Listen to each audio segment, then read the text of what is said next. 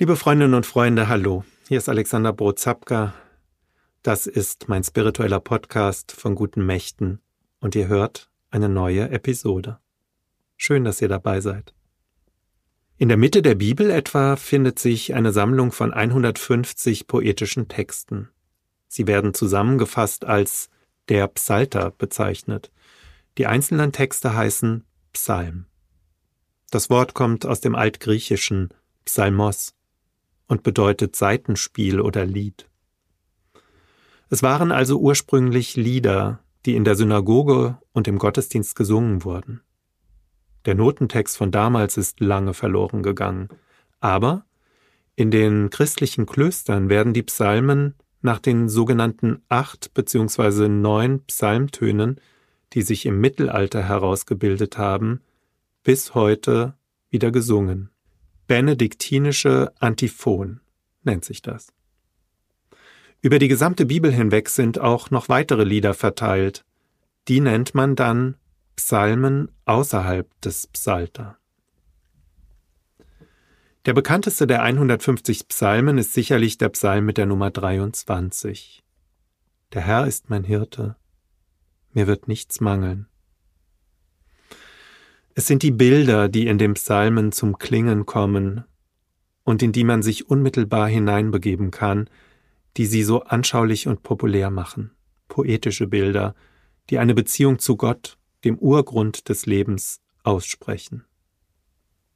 Ich möchte heute, liebe Freundinnen und Freunde, euch gerne den 139. Psalm lesen bzw. beten, denn es ist ja ein Gebet. Ein Gebet, dass Gott zutiefst Dank ausspricht und sich geborgen und aufgehoben in Gott weiß. Ich kenne wie wohl alle Menschen auch immer wieder Zeiten der Einsamkeit und auch der Verzweiflung. Wenn ich dann diesen Psalm bete und mir bewusst mache, dass Gott immer und überall da ist, bin ich getröstet und gestärkt. Psalm 139 in der Übersetzung nach Martin Luther. Ein Psalm Davids vorzusingen. Gott, du erforschst mich und kennst mich. Ich sitze oder stehe auf, so weißt du es. Du verstehst meine Gedanken von ferne. Ich gehe oder liege, so bist du um mich und siehst alle meine Wege. Denn siehe, es ist kein Wort auf meiner Zunge, dass du, Herr, nicht alles wüsstest. Von allen Seiten umgibst du mich und hältst deine Hand über mir. Diese Erkenntnis ist mir zu wunderbar und zu hoch, ich kann sie nicht begreifen. Wohin soll ich gehen vor deinem Geist? Und wohin soll ich fliehen vor deinem Angesicht? Führe ich gen Himmel, so bist du da.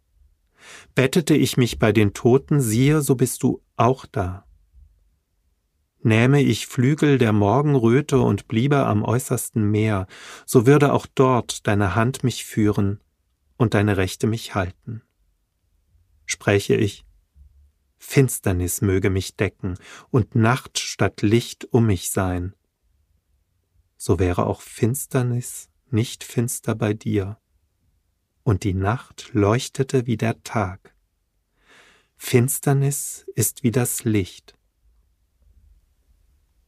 Denn du hast meine Nieren bereitet und hast mich gebildet im Mutterleibe.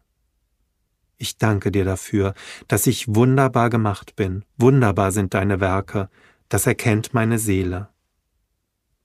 Es war dir mein Gebein nicht verborgen, da ich im Verborgenen gemacht wurde, da ich gebildet wurde unten in der Erde.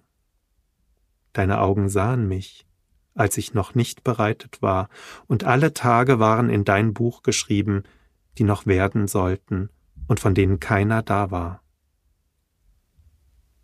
Aber wie schwer sind für mich, Gott, deine Gedanken? Wie ist ihre Summe so groß? Wollte ich sie zählen, so wären sie mehr als der Sand. Wenn ich aufwache, bin ich immer bei dir. Erforsche mich, Gott, und erkenne mein Herz, prüfe mich und erkenne, wie ich's meine, und sieh, ob ich auf bösem Wege bin, und leite mich auf ewigem Wege.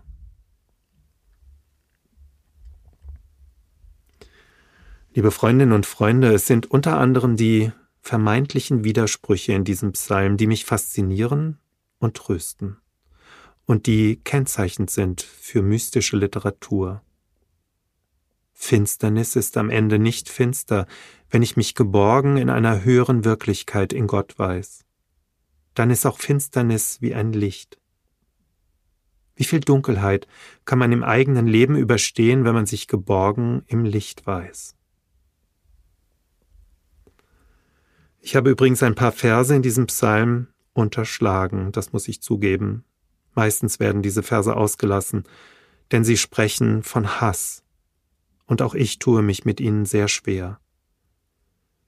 Aber diese Gefühle gehören auch zu unserem Menschsein dazu, und so will ich sie nicht ungenannt lassen.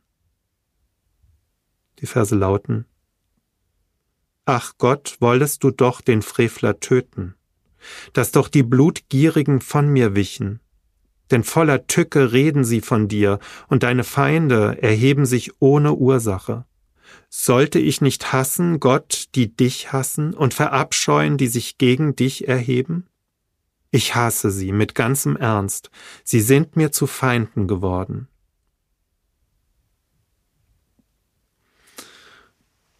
Trotz allem, liebe Freundinnen und Freunde, überwiegt für mich in diesem Psalm die Geborgenheit in Gott dieses Gefühl, nicht herausfallen zu können aus dieser großen Liebe, die uns alle umgibt. Von ihm gibt es, von diesem Psalm 139, wie von vielen anderen auch, natürlich auch moderne Vertonungen. Den Refrain von einer solchen Vertonung aus dem Jahr 2004, der Text stammt von Jan von Lingen, die Melodie von Gerd Peter Münden, möchte ich euch gerne zum Schluss vorsingen. Aber vorher sage ich schon mal Tschüss für heute. Bleibt geborgen und behütet. Euer Alexander Brot-Zapka.